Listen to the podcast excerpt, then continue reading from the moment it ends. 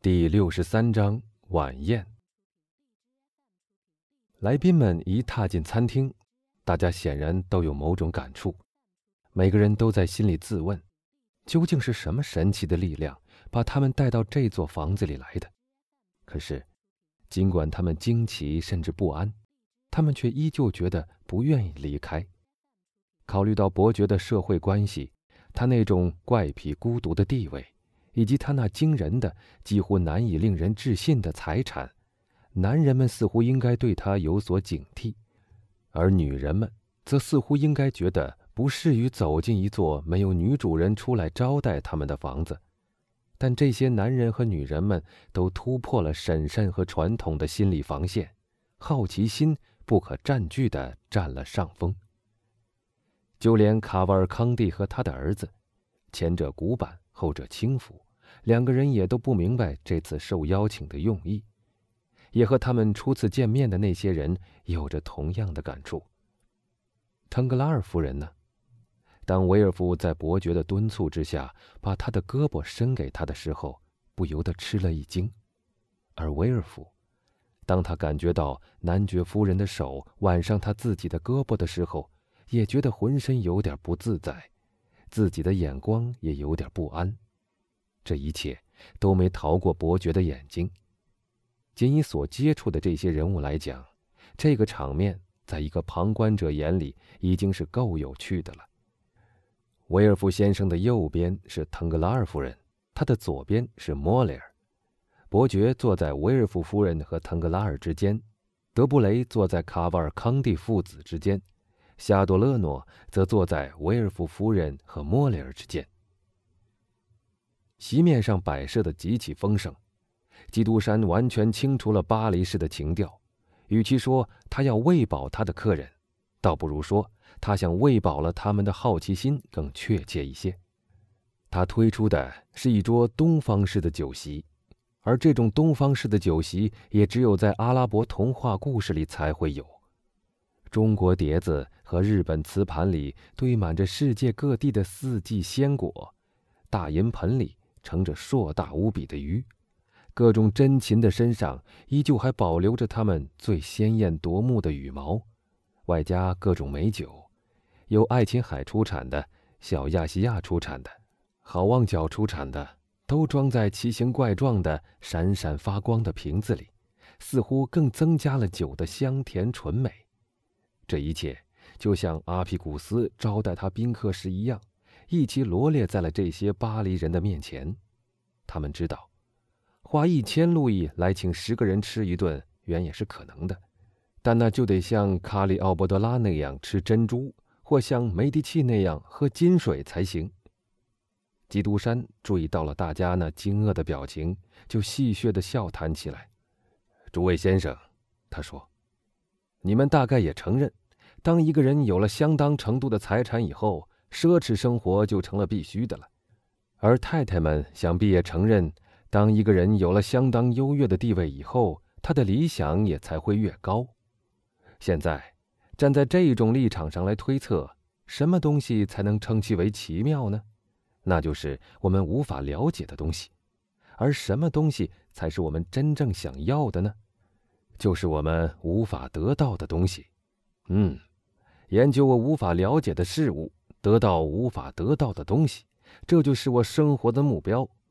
我是用两种工具来达到我的希望的：我的意志和我的金钱。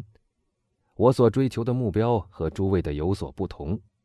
譬如您，腾格拉尔先生，希望修建一条新的铁路线；而您，维尔夫先生，希望判处一个犯人死刑；您，德布雷先生，希望平定一个王国；您，夏多勒诺先生。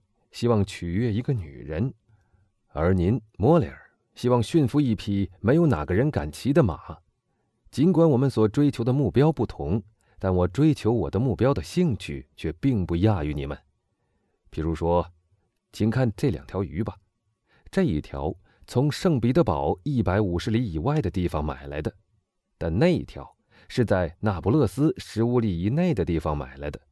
现在。看到他们摆在同一张桌子上，不很有趣吗？这是两条什么鱼？腾格拉尔问。夏多勒诺先生曾在俄罗斯住过，想必他可以告诉您这条鱼的名字的。基督山回答。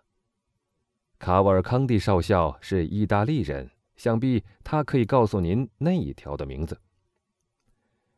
这一条，我想是小蝶礁，夏多勒诺说道。而那一条，卡瓦尔康蒂说：“假如我没认错的话，是蓝曼。”正是。现在，腾格拉尔先生，问问这两位先生，他们是从哪儿捉到的吧。小蝶礁，夏多勒诺说：“只有在伏尔加河里才找得到。”我知道，卡瓦尔康蒂说：“只有富沙勒湖里才出产这么大的蓝鳗。”对，一条是从伏尔加河里打来的，一条是从富沙勒湖里捉来的，一点都不差。不可能的！来宾们齐声喊道：“嗯，我觉得有趣的地方就在这里。”基督山说道：“我就像尼罗王，一个不可能的追求者，而你们现在觉得有趣，也正因为如此。这种鱼大概实际上并不比鲈鱼更好吃，但你们却好像觉得它很鲜美。那是因为你们觉得是不可能得到它的，而它却意想不到的在席上出现了。您是怎么把这些鱼运到法国来的呢？”“哦。”那再容易不过了。把鱼分装在木桶里运，这只桶里装些禾草，另一只桶里装些胡瓶，然后把这些桶再装在一辆特制的大车上。这样，那小蝶礁就活了十二天，蓝鳗活了八天。当我的厨子抓它们的时候，它们还活蹦乱跳的。他就用牛奶闷死了小蝶礁，用酒醉死了蓝鳗。您不相信吧，腾格拉尔先生？是有点怀疑。腾格拉尔傻乎乎的笑着回答。巴布斯汀，伯爵吩咐道：“去把鱼拿来，就是养在桶里的那些活的小蝶礁和蓝鳗。”腾格拉尔睁着一双迷惑的眼睛，其余的来宾也都紧握着双手。只见四个仆人扛着两只水面上浮着藻类植物的木桶走了进来。每只木桶里悠然地游着一条与席上同样的鱼。可为什么每样两条呢？腾格拉尔问。只因为一条也许会死的。基督山漫不经心地回答。您真是位奇人，腾格拉尔说。哲学家也许又可以振振有词地说了：有钱是一件可庆幸之事，还得有脑筋。腾格拉尔夫人加上了一句：“哦，可别给我加上那种荣誉，夫人。这种事在罗马人眼里是很普通的。普林尼的书上曾说过，他们常常派奴隶头顶着活鱼从奥斯蒂亚运到罗马。他们把那种鱼叫做莫露斯，从他的描写上来判断，大概就是鲷鱼。他们认为吃活鲷鱼也是一种奢侈，看着鲷鱼死。”是一件很有趣的事，因为他临死的时候，在被送进厨房以后，它会变三四次颜色，像彩虹似的依次变换。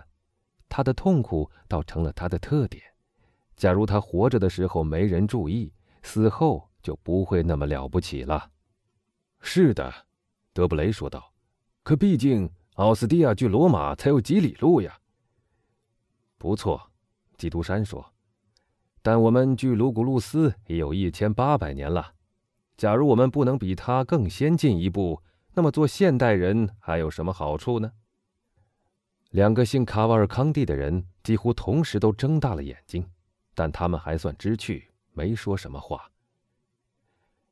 这一切都是极不平凡的，夏多勒诺说。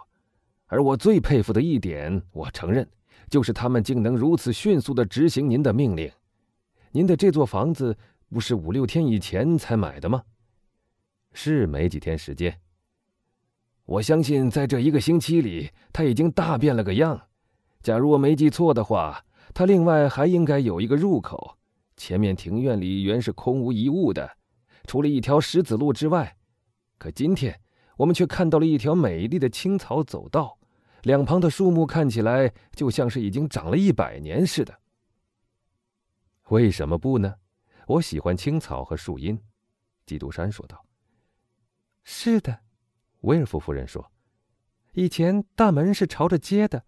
我神奇的脱险那天，您把我带进来的时候，我记得还是那样的。”“是的，夫人。”基督山说，“但我想换一个进口，以便从大门口一望出去就可以看见布洛涅大道。”仅四天的功夫，莫里尔说：“这真可谓太不平凡了。”的确，夏多勒诺说：“把一座老宅子改造成了一座新房子，真是一个了不起的成就。这座房子以前很旧，很阴沉可怖。我记得两三年以前，当圣梅朗先生登报出售的时候，我曾带家母前来看过。”对，梅朗先生，威尔夫夫人说。那么，在您买这座房子以前，它是属于圣梅朗先生的了。好像是吧？基督山回答。什么？好像？难道您还不知道卖主是谁吗？不，的确不知道。这笔交易是由我的管家全权代我办理的。这座房子至少已有十年没人住过了，夏多勒诺说。它外表看上去实在有点死气沉沉的。百叶窗总是都关着，门总锁着，庭院里长满了野草。真的，假如这座房子的房主不是检察官的岳父的话，人家或许会以为这里曾发生过某件可怕的罪案呢。